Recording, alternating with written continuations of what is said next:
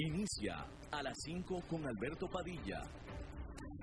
Un programa diseñado con el objetivo de llevarte diariamente un tema de actualidad, acompañado siempre de reconocidos editorialistas, de lunes a viernes a las 5 de la tarde por CRC 89.1 Radio. A las 5 con Alberto Padilla. Hola, ¿qué tal? Saludos, bienvenidos a esta emisión de A las 5 con su servidor Alberto Padilla. Muchísimas gracias por estarnos acompañando a través de la señal en vivo de CRC 89.1 FM desde San José, Costa Rica. También muchísimas gracias a ustedes que nos acompañan en la señal en vivo en la página de Facebook Live. Y muchísimas gracias si nos está escuchando en cualquiera de las maneras que estamos diferidos o grabados, comenzando con la repetición de este programa a las 10 de la noche aquí en CRC 89.1 porque salimos todos los días en vivo a las 5 de la tarde, mismo día repetición todos los días a las 10 de la noche. Y por supuesto la versión grabada de Facebook Live en la página de a las 5 con Alberto Padilla y también muchísimas gracias, especial saludo a los que nos escuchan a través de podcast en las diferentes plataformas principales para ello tratando de controlar los incontrolables, el señor David Guerrero, el maestro limpio, y aquí la que ordena y manda es la señora Lisbeth Ulet. Bueno, este miércoles los inversionistas pues recibieron dos golpes, dos baldes de agua fría. Eh, más bien uno fue un golpe de agua de balde, un balde de agua fría y el otro fue más bien una realización, un darse cuenta que simplemente ya fue demasiado para ellos y los hizo vender acciones, rematar acciones de manera importante. Hay que decir que al principio parecían voltear a otro lado, definitivamente no inmutarse ante los nuevos brotes del coronavirus en casi la mitad de los estados de la Unión Americana, en Alemania y también en China, así como los números explosivos en América Latina y el Caribe. Pero ahora sí los operadores del mercado están mostrando señales de que se están poniendo incómodos con la situación. El precio del oro, que es considerado el activo más seguro y estable del mundo, ha subido por encima de los 1.776 dólares la onza, que es su nivel más alto en ocho años.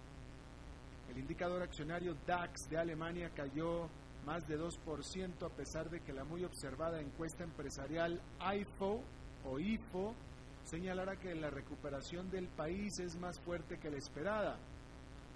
Y es que en Alemania está causando consternación, hay consternación, luego que las autoridades locales impusieron una cuarentena alrededor de una procesadora de carne donde más de 600 de sus empleados cayeron infectados de COVID-19.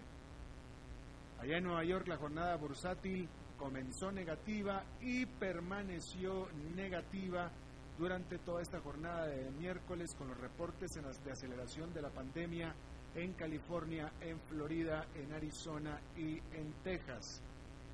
De tal manera que allá en Nueva York el índice industrial Dow Jones quedó con una pérdida importante de 2,72%, el Nasdaq Composite con una caída de 2,19%, el Standard Poor's 500 con una caída de 2,59%. Al respecto, el martes, la principal autoridad médica de Estados Unidos, Anthony Fauci, advirtió, Fauci, advirtió que si el país no logra controlar la pandemia para el otoño, básicamente será el equivalente a estar persiguiendo a un incendio forestal. Eso fue lo que dijo textualmente. El martes surgieron reportes de diplomáticos europeos de que la Unión Europea estaba considerando recomendar a sus países miembros el prohibir la entrada a visitantes que vengan de los Estados Unidos.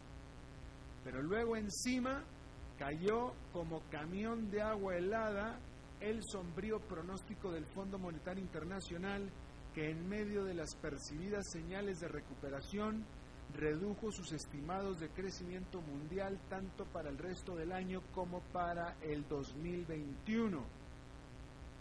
El FMI advirtió que sus pronósticos están rodeados de una incertidumbre sin precedentes.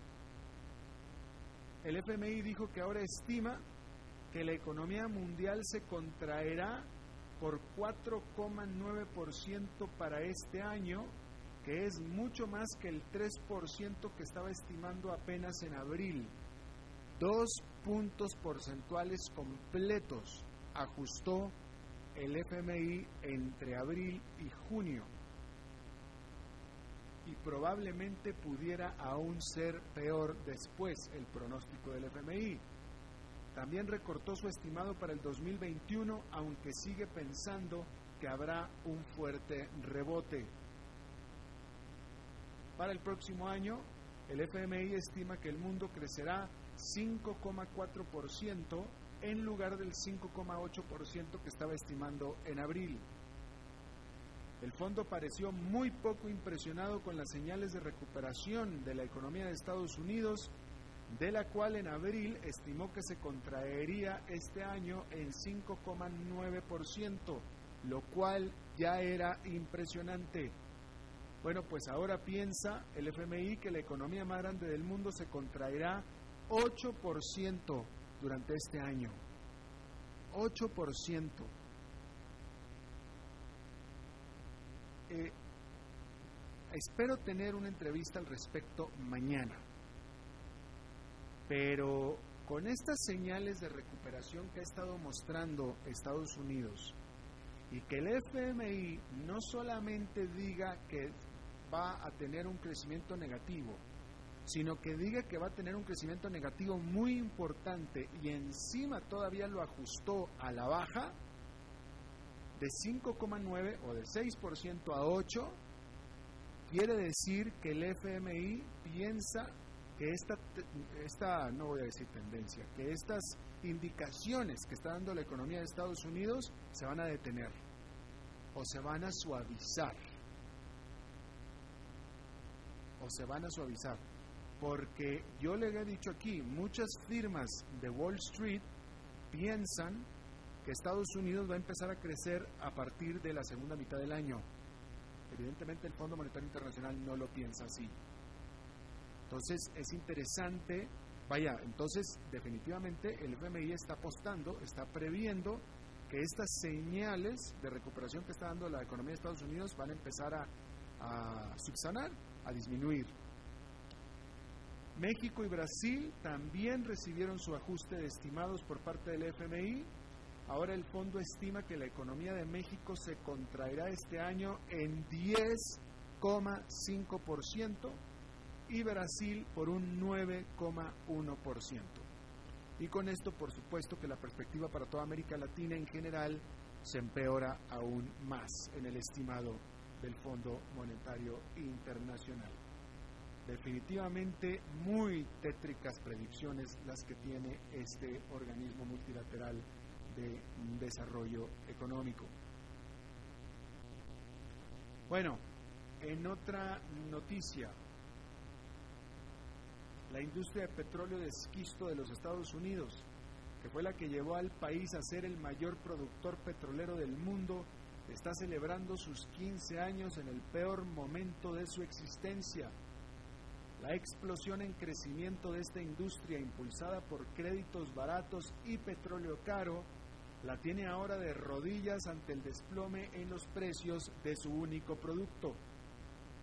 Ahora por más poderosa que sea la recuperación, esta lo, lo mismo será larga, por lo que se prevé que los precios petroleros se mantengan bajos por el futuro previsible y por tanto permanecerán los números rojos en la industria del petróleo del esquisto de Estados Unidos. Adicionalmente está el cada vez más fuerte movimiento, tanto de preferencias como de inversiones, hacia energías verdes y renovables, todo esto hace predecir que se darán toda una serie de bancarrotas y consolidaciones en esta industria en Estados Unidos. El precio del petróleo estadounidense se cotiza actualmente entre 39 y 40 dólares barril. De acuerdo a la, gigante firma asesora y contable Deloitte, con un petróleo en los 35 dólares barril, alrededor del 30% de los operadores de petróleo de esquisto de Estados Unidos están técnicamente insolventes. El petróleo de esquisto es el conocido como el shale oil. Esto les deja a estas empresas insolventes, las deja con un valor de venta menor que el total de sus deudas. Impulsados por años de tasas de interés en sus niveles mínimos históricos, las empresas petroleras de esquisto gozaron de un acceso a capital sin precedente por parte de inversionistas que se cautivaron por el potencial de crecimiento. Y vaya que crecieron. La masiva cantidad de inversiones impulsaron avances tecnológicos que hicieron explotar la producción de esta industria, así como su eficiencia.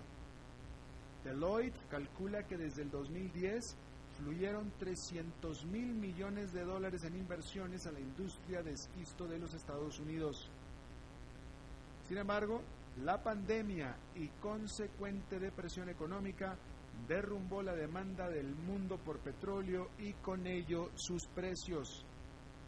Muchos operadores desaparecerán y los que queden se fusionarán o serán comprados en remate por otros más grandes, lo que tendrá grandes consecuencias en el futuro de esta industria. ¿Va a desaparecer esta industria? No, no va a desaparecer, pero va a ser muy diferente a como lo es ahora en este momento. Y habrá que ver si Estados Unidos permanece siendo el productor de petróleo número uno del mundo. En otro tema, desplegar un desfile militar en medio de la pandemia pareciera una mala idea, pero pues no lo es para el presidente de Rusia, Vladimir Putin. Y es que su popularidad se ha desplomado a su nivel más bajo desde su presidencia. El desfile original se postergó el 9 de mayo y oficialmente era para conmemorar la victoria rusa sobre el régimen nazi. Pero esta nueva fecha de este miércoles tiene también un simbolismo. Se cumplen 75 años de cuando Stalin realizó un desfile militar también ahí mismo en la Plaza Roja en Moscú para celebrar el triunfo de su sistema totalitario sobre otro sistema totalitario. En el caso de Putin, el desfile es para marcar su autoafirmado triunfo sobre el COVID-19, pero lo más importante para él es intentar movilizar a los rusos para que voten por los cambios a la Constitución Nacional que le permitirán al el mandar a Putin el mandar de hecho como monarca totalitario al menos hasta el 2036 sin importar en lo absoluto las reglas y las normas internacionales. La votación comienza el jueves, que es el día siguiente del desfile, durará una semana no tendrá un mínimo de votos requeridos y por supuesto que será muy difícil de verificar por órganos externos, con lo cual Vladimir Putin pues se garantiza que va a ganar el dichoso voto. Pero por si las dudas, Putin de todos modos lanzó su desfile triunfalista. Bueno, usted puede creer que la libra esterlina, la divisa de la Gran Bretaña, que durante siglos fue la divisa más importante del mundo, ¿usted puede creer que se ha considerado ahora como una divisa de país emergente o una divisa emergente? Bueno, pues hay que decir que la libra esterlina sigue siendo aún una de las divisas más transadas del mundo. Sin embargo, su persistente debilidad de los últimos años, de la mano de su volatilidad, han estado haciendo que cada vez más inversionistas estén dejando de considerarla para sus portafolios. En un reporte, el gigante Bank of America dijo a sus clientes que quizá es tiempo ya de comenzar a tratar a la libra como una moneda de mercado emergente. Y es que el banco considera que la libra es un reflejo de la realidad de la economía británica a la cual califica el Bank of America como pequeña y achicándose. ¡Auch! La libra ha perdido 16% de su valor ante el dólar desde el referéndum por el Brexit en el 2016 y ha venido siendo extremadamente volátil durante este año. En su reporte, el Bank of America afirma que la única otra divisa que ha sido más volátil que la libra es el real brasileño. ¡Auch! Encima la divisa se ve como especialmente muy vulnerable para el resto de este año de la mano del mal desempeño esperado de la economía británica. El banco nota la recesión causada por la pandemia, pero también los grandes temores respecto de si el país podrá alcanzar un acuerdo comercial con la Unión Europea antes de fin de año, y si lo llegara a alcanzar, cómo sería ese acuerdo y sus consecuencias sobre la economía nacional británica. De tal manera que simple y sencillamente ya no le tienen confianza a la libra esterlina.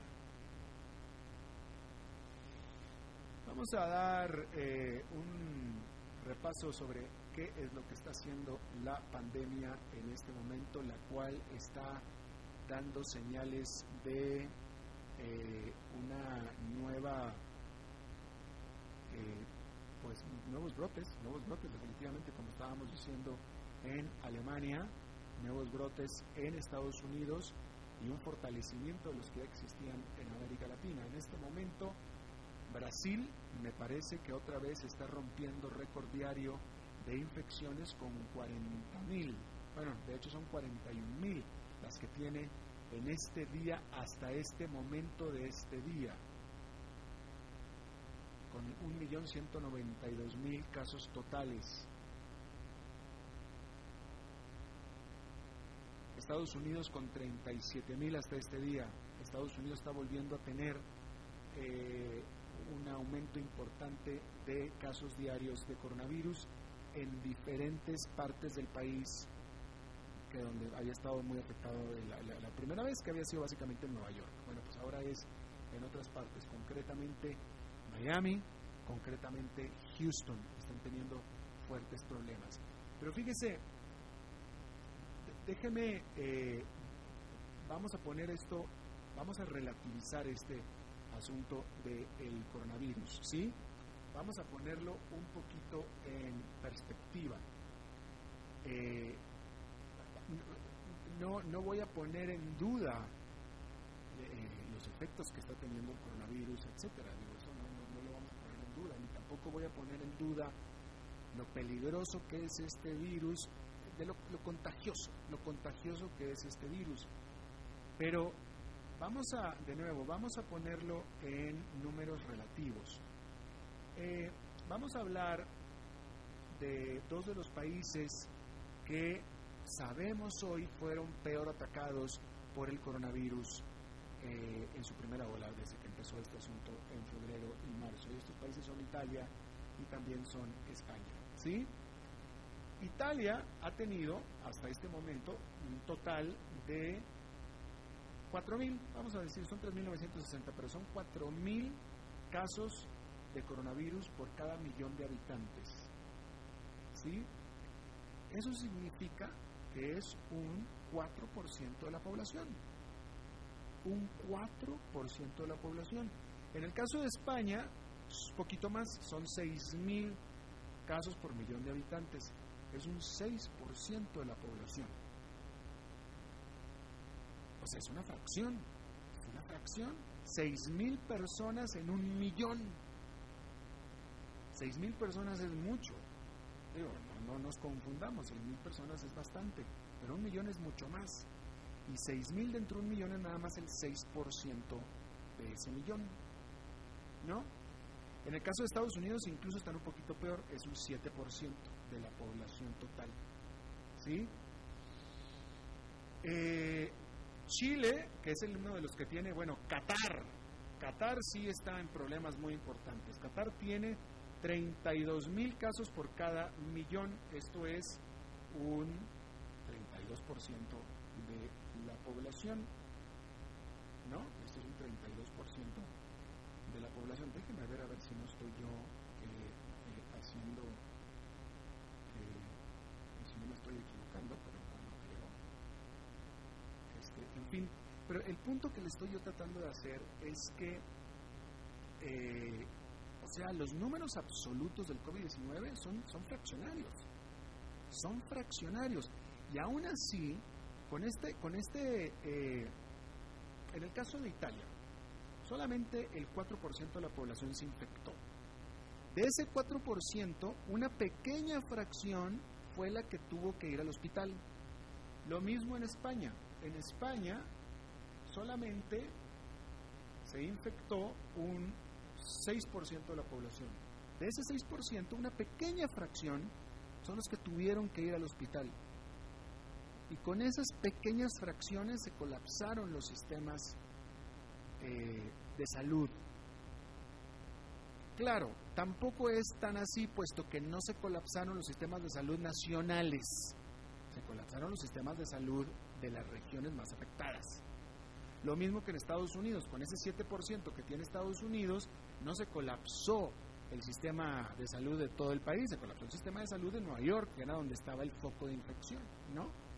Pero bueno, lo único que estoy tratando de, relativizar es cómo con tan poquitas fracciones de las que estamos hablando y ya eh, eh, nos meten los problemas en los que nos meten, ¿no? Lo que nos, me, me parece a mí que nos debería de orillar a meditar y a reflexionar sobre, bueno, cómo debimos habernos preparado y cómo es posible que con tan poquita cantidad, con tan poquitas cifras, podamos haber tenido los problemas que tuvimos, ¿no? Entonces, estuviéramos hablando de que no, es que el 40% de la población mundial cayó víctima de coronavirus y ese 40% un 10% tuvo que ir al hospital, ah, bueno, ya estamos hablando de cosas muy serias, ¿no?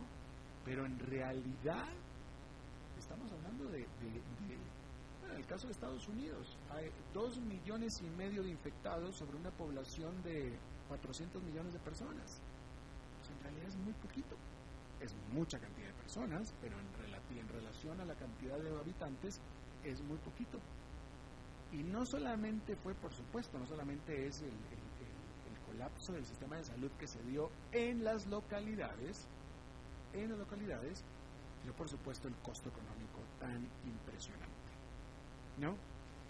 Cuando yo siempre le he dicho, este, la vida moderna futura del planeta se va a dividir en AC y DC, antes del coronavirus y después del coronavirus. Y por supuesto que llegará el momento de aquí a los próximos 10 años en que volteemos atrás y vamos a ver si lo hicimos bien, si lo hicimos mal o si exageramos y definitivamente nos pasamos.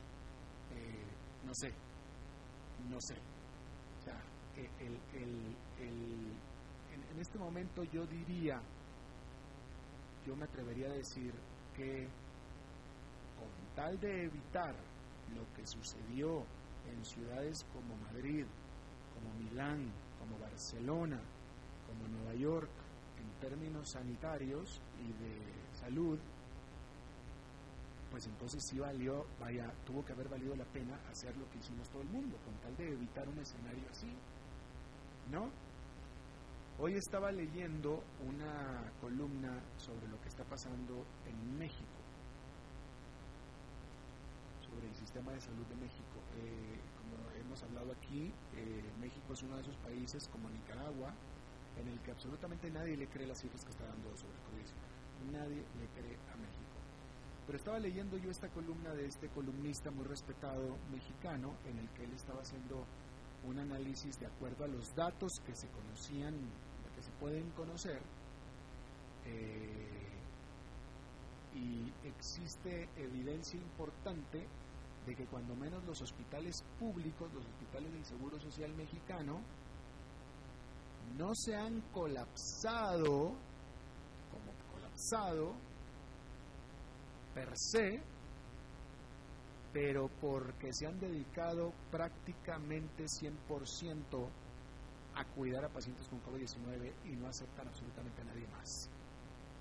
Y ese es el análisis que estaba haciendo este eh, columnista, Sergio Sarmiento, con, datos empírico, empírico un análisis empírico, ¿sí? Eh, de personas que se habían quejado de que estaban esperando para parientes, para, para, parientes cercanos, eh, operaciones y valoraciones por cáncer y enfermedades muy, muy graves, terminales, y que se murieron en la casa porque no los quisieron atender, le estaban dando citas hasta julio o agosto. Pacientes terminales de otras enfermedades. Entonces, la conclusión pareciera lógica de que, bueno, el sistema de salud no es que está colapsado, pero está colapsado porque no está atendiendo absolutamente a nadie más que no sea COVID-19, lo cual en sí es un colapso. ¿No? Eh, a pesar de estas cifras tan, tan pequeñitas, que en el caso de México es menos de un 2% de la población según los datos. No, en fin, solamente estaba haciendo yo esta reflexión eh, con ustedes de que en el futuro vamos a tener que voltear atrás y vamos a tener que hacer un análisis muy profundo si valió la pena, o, no es que valió la pena, es que si hicimos las estrategias correctas con los costos que todo esto trajo y que está trayendo y que todavía no alcanzamos a medir, porque apenas estamos empezando a, a sufrirlos, tomando en cuenta las cifras tan, tan pequeñitas. Tan pequeñitas. Eh, reflexionaba yo con algunos amigos, yo tengo, yo creo, no sé, no sé en el caso de ustedes, yo en mi caso de mi grupo ampliado de amigos, yo soy el único que no es que conozca nada más a uno, sino a varios infectados de COVID-19, sino que los tengo en la familia y un familiar mío falleció de COVID-19, mi tío. Eso es en el caso mío. El resto de mis amigos en diferentes países, nadie ha conocido a nadie. Nadie ha conocido a nadie que tenga COVID-19. A mí me tocó la mala suerte. Pero pareciera que la gran mayoría de la gente no conoce aún a nadie con COVID-19. David, ¿tú conoces a alguien con COVID-19? Aquí en Costa Rica. Tres personas. Aquí en Costa Rica. Muchacho, ¿dónde vives? En Desamparados. No. Bueno, en fin, ahí está tres. ¿Pero estarías de acuerdo conmigo con lo que te digo? ¿No estás de acuerdo? Tú conoces mucha gente que conoce. Ah, mira, no es mi caso, pero bueno, les comentaba yo, yo tengo amigos en México que me dicen, oye, a mí me parece como que esto es como un sueño, como que son mentiras, porque yo no conozco absolutamente a nadie. Eh, ya vemos gente, bueno, como aquí David, que conoce a tres, que me parece que conoce a bastante gente en relación a lo que yo he podido ver, mucha gente, yo tengo muchos amigos, otros mexicanos aquí en Costa Rica, por ejemplo, que no tienen, no conocen absolutamente ningún pariente que tenga COVID-19 en México. Yo tengo varios parientes y un amigo. Pero en fin, ahí está la reflexión nada más. Vamos a hacer una pausa y regresamos con nuestra entrevista de hoy. A las 5 con Alberto Padilla, por CRC 89.1 Radio. Tinto, blanco, rosado, espumante, seco dulce. El vino es como los amigos, proviene de diferentes cepas y familias convertidas en bodegas de tradición. La Iride, una bodega personal establecida en Mendoza, Argentina, produce vino de exportación con la calidad de Mendoza, expresada en taninos frescos, frutales, remembranzas de tabaco y chocolate. Una fiesta al paladar. La Iride, vinos argentinos de tradición. CRC 89.1 Oyentes informados. Desde Maipú, Mendoza, la tierra del olivo nos llega aceite de oliva Laur. Su delicada y elegante textura, así como su afrutado aroma vegetal, lo convierten en un aceite especial para paladares exigentes. Disponible en tres variedades: Laur Cruz de Piedra, Laur Aceite de Oliva Extra Virgen y Laur Gran Mendoza Aceite de Oliva Extra Virgen. Lo mejor de tres zonas en una sola botella. Galardonado con el Gran Prestige Gold en el Terra Olivo 2018. Aceites de oliva Laur no pueden faltar en tu mesa. De venta en todas las tiendas Don Fernando.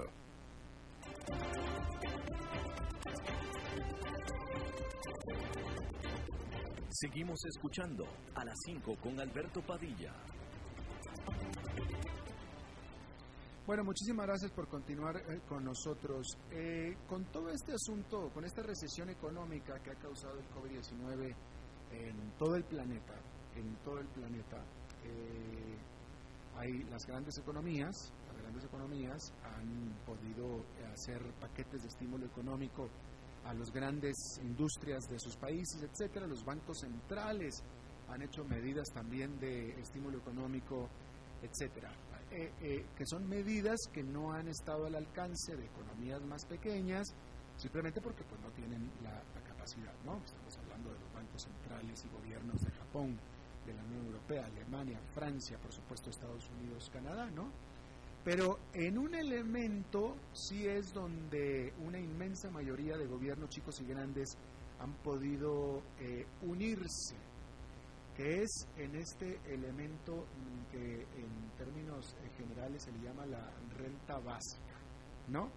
Que básicamente es una ayuda directa a los ciudadanos de los países. Eso es desde la economía más grande de Estados Unidos digo, la, economía más grande del mundo, que es Estados Unidos, que dio un cheque directo a todos sus ciudadanos, hasta economías más pequeñitas como eh, México y también Costa Rica, que le están dando un estipendio a sus ciudadanos, eh, bueno, pues los que se quedaron sin, sin trabajo para ayudarlos a vivir, ¿no? Pero pues esto por supuesto que desata un gran debate, porque, pues, bueno, primero que nada, ¿cuánto y por cuánto tiempo? Y si es esto justo o no, ¿no? Este, sobre todo para países, economías que no tienen eh, la capacidad, digo, los países de América Latina no tienen en realidad la capacidad de estarle dando dinero a millones y millones de sus habitantes. Pero bueno, esto es un tema que ya se venía discutiendo, sí, es perenne discusión, pero ahora se ha acelerado con la pandemia. Está conmigo vía eh, Skype Gilles Mauri, él es líder de innovación de Deloitte para Latinoamérica. Desde República Dominicana estás, ¿no es cierto, Gilles? Así es, buenas tardes eh, Alberto, muchas gracias por, por, la invitación y buenas tardes a, todos los radio oyentes aquí presentes. Muchísimas gracias. Eh, muchísimas gracias por estar con nosotros, Gilles. Eh, a ver, yo creo que la primera pregunta es, ah, ¿pueden, o sea, cuál es la capacidad real de los estados como economías de América Latina de estar entregándole dinero directo a eh, sus ciudadanos y sobre todo si esto en el fondo realmente hace diferencia y ayuda. Mira, eh, tú estabas ahora explicando que efectivamente cuando uno ve los números fríamente, uno puede preguntarse si las medidas que se tomaron eh, fueron las más adecuadas. inclusive creo que los porcentajes son todavía menores eh, realmente eh, eh, es muy poco, el, digamos, el, porcentaje de población impactado, pero las medidas tomadas han sido totalmente drásticas y globales. ¿Por qué eso? Precisamente porque aquí hay un tema, digamos, de responsabilidad política y los tomadores de decisión no han querido tomar ningún riesgo a corto plazo de que la población vea hospitales saturados y escenas eh, totalmente dramáticas. Entonces, la decisión unánime global fue haremos todo lo necesario para salvar todas las vidas posibles, a cualquier costo. Bien, ahora llegamos a, pasamos de una crisis sanitaria a una crisis económica. Y resulta que estamos entrando en una reflexión similar. Haremos lo necesario, a cualquier costo, para que nadie muera de hambre con estos temas. Entonces, eh, efectivamente, estás mencionando que hay eh, una multiplicación de programas de, se llama eso, ingreso básico de emergencia, eh, tanto en países ricos como en países pobres, especialmente Estados Unidos, España, que en mayo lanzó un plan de ayuda de de 400 euros por mes, Corea del Sur tiene uno de 800 dólares por mes para una familia de cuatro personas, y en América Latina también, la mayoría, creo que son 23 eh, los países que cuentan con un programa de transferencia eh, de subsidios para sectores vulnerables, este es el caso de efectivamente Costa Rica, Brasil tiene también un, plan de subsidio para de un valor creo que de 100 dólares por mes, etcétera, etcétera. Entonces, eh, la pregunta es, ¿a dónde nos lleva eso? y para contestar esta pregunta, inclusive, creo que es oportuno entender un poco de dónde viene eso. Porque esta crisis del coronavirus eh, es muy diferente a todas las crisis económicas anteriores por la razón simple de que no corresponde a un, eh, una malfunción interna del sistema económico o financiero, sino que es un factor totalmente ajeno, en este caso un tema sanitario, que viene a asfixiar temporalmente un sistema económico y un equilibrio entre oferta y demanda. Y esta asfixia, esta asfixia realmente lo que provoca es una aceleración de tendencias que ya estaban ahí, porque hoy efectivamente por emergencia estamos hablando de estos programas de ingreso básico de emergencia, pero los debates eh, sobre lo que se llama o ingreso básico universal o renta básica universal eh, llevan ya varios años de estar en discusión en ciertos foros eh, y es muy interesante hoy ver que ya no es un tema, digamos, de filosofía o discusión intelectual para ver si hace sentido o no por temas de evolución de la economía, de la tecnología, dicho de una forma muy simple, estamos con una avalancha de tecnología eh, que en diferentes eh, temas económicos vienen a automatizar o a simplificar eh, lo que son las cadenas de valor y eso forzosamente saca a gente del sistema de producción y la pregunta es qué pasa con, estas personas. Entonces, ha habido una serie de, en estos debates de, de, propuestas. Uno tal vez recuerda que Bill Gates hace tres años había propuesto, por ejemplo, establecer un impuesto sobre los robots. Eh, un empresario compra un robot eh, para mejorar, acelerar su producción. Eh, naturalmente, eso va a hacer que va a deshacerse de un personal que hasta el momento estaba encargado de eso. Entonces, el planteamiento de Bill Gates es decir, bueno, de, la misma manera de que había un impuesto sobre el trabajo de los obreros, se puede aplicar el mismo impuesto sobre el trabajo del, robot. eso, digamos, ha sido una, una propuesta que se lanzó ahí. Y entonces, efectivamente, el tema de eh, la renta básica universal, que básicamente consiste en decir, cualquier persona mayor de edad de un país va a recibir de por vida, sin ninguna condición, un monto suficiente para vivir. Ok, eh, a partir de ahí, efectivamente, o sea, uno se pregunta, bueno, pero ¿hasta, hasta dónde puede llegar eso? La, pregunta que va de la mano con esto es, ¿qué pasa si no lo hacemos? Si no lo hacemos, lo que va a pasar es lo que ha pasado eh, en crisis anteriores. Uno piensa, por ejemplo, en la crisis de 1929, eh, donde eh, una tasa de población, creo que el desempleo en aquel momento en Estados Unidos subió a 25%. Creo que hoy aquí estamos a nivel mundial, pues depende de los países obviamente, pero en nuestra región fácilmente anda entre 20 y 30% y, y como que se está estabilizando. Obviamente uno sabe que parte del desempleo creado se va a poder eh, digamos, recuperar, pero gran parte no se va a recuperar. ¿Por qué? Porque en este lapso de eh, gestión de la crisis, eh, el sistema está trabajando para llegar a un nuevo equilibrio. Y una vez que se llega a un nuevo equilibrio, no hace ningún sentido volver a gastar energía para buscar el, el, estado de equilibrio anterior.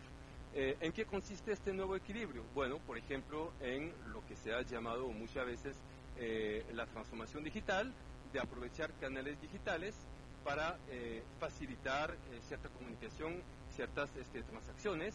Y entonces uno ve, obviamente todo el mundo lo ha visto, el caso, por ejemplo, de, del comercio de retail, que los, prácticamente todos los negocios han corrido para este, hacer esta transformación rápidamente.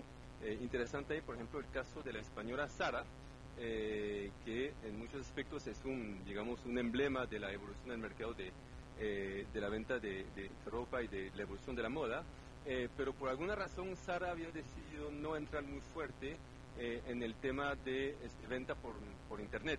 Y con este acontecimiento de la crisis pasa todo lo contrario, están planeando cerrar 1.200 tiendas a nivel mundial, que es, que es un número importante, para enfocarse muy fuerte en lo que es el, el tema, digamos, de la, del comercio electrónico. Pero igual eso pasa, por ejemplo, ahorita con el tema eh, de la educación.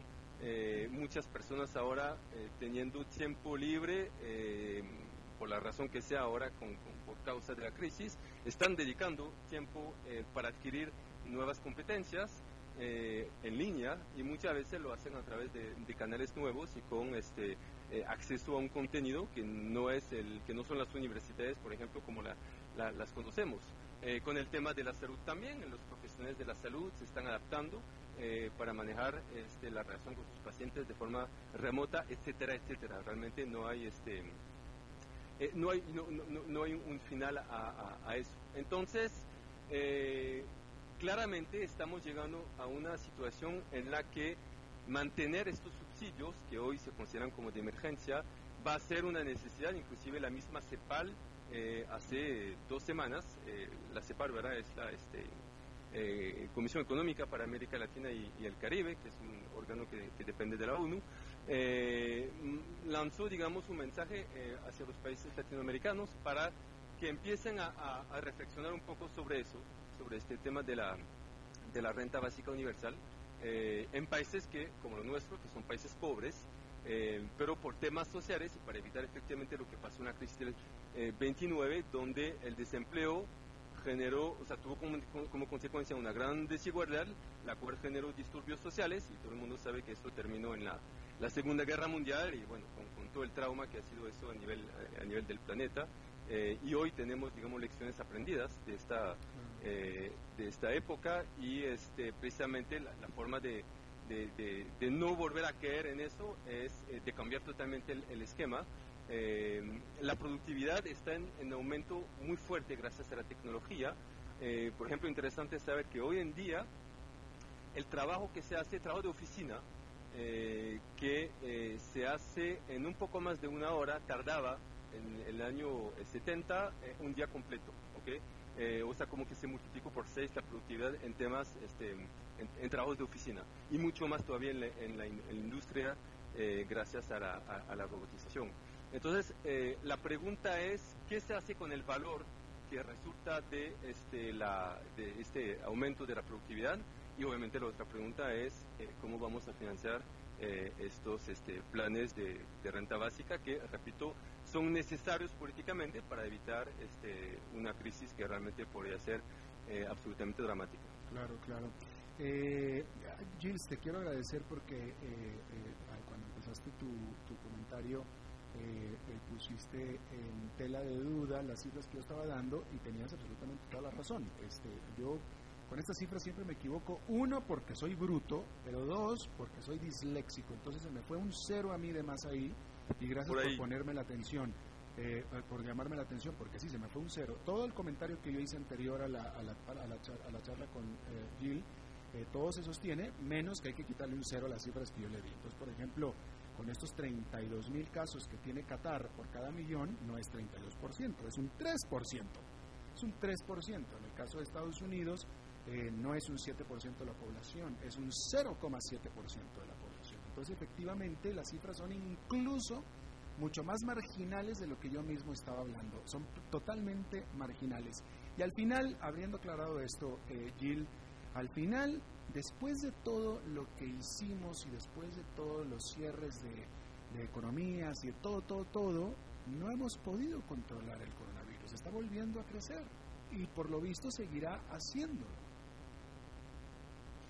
Efectivamente, bueno, eh, hay eh, ciertos, digamos, eh, esquemas de manejo eh, de la situación que se definieron desde hace ya bastante tiempo, desde el mes de marzo, con este, en particular una, una estrategia que consiste en tener la capacidad de medir de forma permanente y, muy masiva la, digamos, hacer detección de casos para este, poder anticipar la aparición de, nuevos focos y en el caso de que aparecieran poder aislar eh, el foco y eh, proceder con una, una, cuarentena muy, muy localizada. Eh, y eso básicamente hasta que tengamos una vacuna que según los expertos eso podría tomar este año año y medio más o menos claro. eso es lo que lo que se espera entonces uno ve por ejemplo que en, en Asia en China, por ejemplo, y a veces las personas no entienden, hace, hace, dos semanas eh, el país está en alerta porque volvieron a surgir 10 casos. Decir, bueno, pero 10 casos eh, en, relación con el tamaño de la población china eh, parece absolutamente menor, pero no hay que olvidarse de que este virus tiene una característica de em, contaminación exponencial. Significa que 10 hoy en cuestión de dos semanas ya se convierte en números muy altos. no es 10, 20, 30, 40, es más 10, 100, 1000, 10.000 y así va muy rápidamente, pero en la medida de que eh, estén las condiciones para poder eh, controlar eh, a tiempo estos nuevos focos, yo creo que vamos a seguir con esta nueva normalidad y nos vamos a acostumbrar, inclusive me atrevería a decir, hablando un poco con este tanto amigos como, como personas dentro, a, nivel laboral, de que ya todos superamos la etapa de, shock que fue lo que nos pasó al inicio en marzo cuando todos tuvimos que dejar nuestras vidas y, quedarnos en casa con todo el cambio drástico que implica. posteriormente pasamos por una fase de mucha incertidumbre, mucho temor eh, a tomar decisiones, a tomar riesgos, invierto, no invierto, congelo, no congelo, despido, no despido. Eh, evidentemente, mucho de este camino todavía está por recorrer y se sabe que a nivel económico hoy muchas empresas viven gracias a los subsidios, pero que no van a poder seguir, eh, digamos, permanentemente así y que posiblemente en la segunda parte del año va a haber, digamos, a nivel económico un daño mayor a lo que hemos visto hasta, hasta el momento. Es, eh, es lamentable, pero es muy probable que, eso ocurra. Aún así, lo que son los nuevos hábitos de consumo e inclusive ciertas consecuencias que ya están eh, llegando a percibirse. Por ejemplo, esta crisis básicamente puso al desnudo la, gran dependencia del mundo occidental hacia la, China como, como fábrica del mundo, inclusive para productos muy, básicos como son las mascarillas, los tapabocas. Eh, es muy sorprendente ver que, países eh, eh, muy desarrollados, muy avanzados, simplemente no tenían la capacidad de producir algo que es técnicamente muy sencillo, porque todo dependía de, China, y eso va a hacer que, porque también los expertos en epidemiología nos, que nos habían avisado sobre esta crisis, hubo publicaciones en la prensa en septiembre del año pasado diciendo de la OMS, diciendo que se venía esta epidemia y, y simplemente no, eh, no lo tomamos en cuenta, ahora sí yo creo que vamos a tomar en cuenta, y están anticipando de que es razonable anticipar de que cada cuatro o cinco años va a haber un riesgo eh, de que aparezca un nuevo virus y que vamos a tener que aprender a, vivir con eso. Inclusive eh, son bastante precisos en sus modelos, pensando que el próximo tendría como vector de contaminación el, el mosquito, el zancudo. así que bueno, estamos, estamos avisados. Lo que quiero decir con eso es que em, los países, inclusive los gobiernos, que claramente fueron los eh, ganadores eh, de, este nuevo entorno, eh, había una tendencia, digamos, a considerar que el gobierno em, era conveniente para que la, economía fluya mejor, que tenga un rol simplemente un poco de, segundo nivel y que asegure las funciones básicas del Estado, pero no más. hoy claramente la, situación cambió y el Estado tiene una eh, de los diferentes países una responsabilidad enorme y entonces están viendo efectivamente cómo reorientar las políticas públicas eh, para limitar esta dependencia hacia el futuro y en particular con temas de producción. Eh, si, el plan es reducir la dependencia, eso significa volver a traer en casa lo que es este, lo que son plantas, lo que son industrias, y eso evidentemente va a implicar aumentos en, los costos de producción eh, que van a buscar compensarse a través de la automatización, a través de robots, a través de la inteligencia artificial, eh, inclusive también a nivel de industria de servicios, no solamente en, industria eh, dura, física, manufactura, y eso de nuevo va a ser este, un, generador de, este, de desempleo. Entonces, ese, ese, no es un tema nuevo de, de, que cuando surge una nueva tecnología, viene a cambiar este, totalmente el, panorama y hoy eh, nadie está lamentando de que ya no haya nadie para eh, manejar los caballos que, usaban las carretas eh, y bueno, ya eso cambió y no hay ningún problema con eso.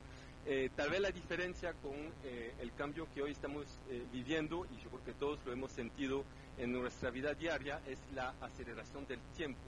Eh, llegamos a un nivel en el que es muy difícil proyectarnos a un mes, a tres meses, a un año, y eso va a ser un estándar para nosotros. Vamos a tener que acostumbrarnos a vivir con, estas, este, con estas reglas.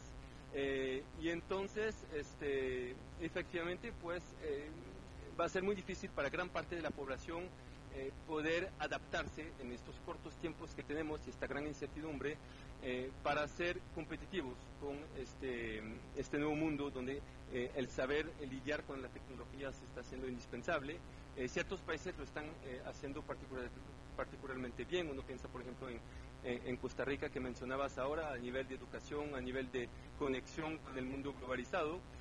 otros países, lastimosamente, en la región no, no han logrado desarrollar esta visión eh, que, de nuevo toma tiempo alinear los diferentes este, eh, componentes de la sociedad, desde temas de la, temas de la educación, temas de la inserción de la, de, la juventud en, el sector laboral, etcétera.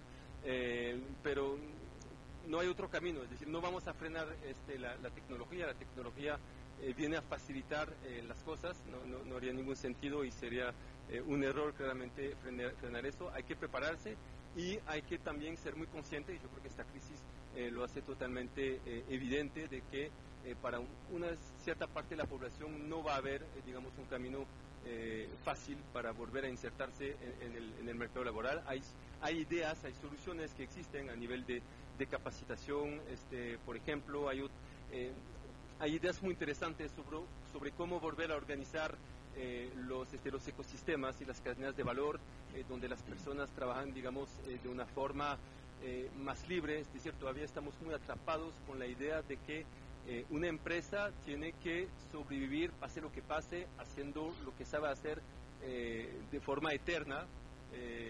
y no tiene que ser así. Una empresa perfectamente puede durar mientras haga sentido y cuando deja de, hacer sentido, pues desaparece y, estas fuerzas se vuelven a organizar para eh, responder a una nueva demanda muy diferente. Yo creo que vamos a tener que, ir hacia eso, pero mentalmente y a nivel cultural eh, son cambios muy fuertes. Gilles, tengo que decir que ha sido la entrevista más sencilla de mi carrera profesional. Te hice una sola pregunta y el resto de la entrevista la hiciste tú solo. Bueno. Y te agradezco mucho. Muchas, gracias, Alberto. A ti, Gilles Murray, eh, líder de innovación de Deloitte para Latinoamérica desde República Dominicana. Gracias por el tiempo y los conceptos tan, tan interesantes. Bueno, y eso es todo lo que tenemos por esta emisión de A las 5 con servidor Alberto Padilla. Muchísimas gracias por habernos acompañado. Espero que termine su día en buena nota, en buen tono. Y nosotros nos reencontramos en 23 horas. Que la pasen bien.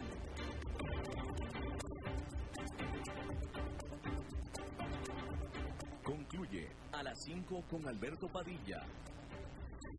Un programa diseñado con el objetivo de llevarte diariamente un tema de actualidad, acompañado siempre de reconocidos editorialistas, de lunes a viernes a las 5 de la tarde por CRC 89.1 Radio, a las 5 con Alberto Padilla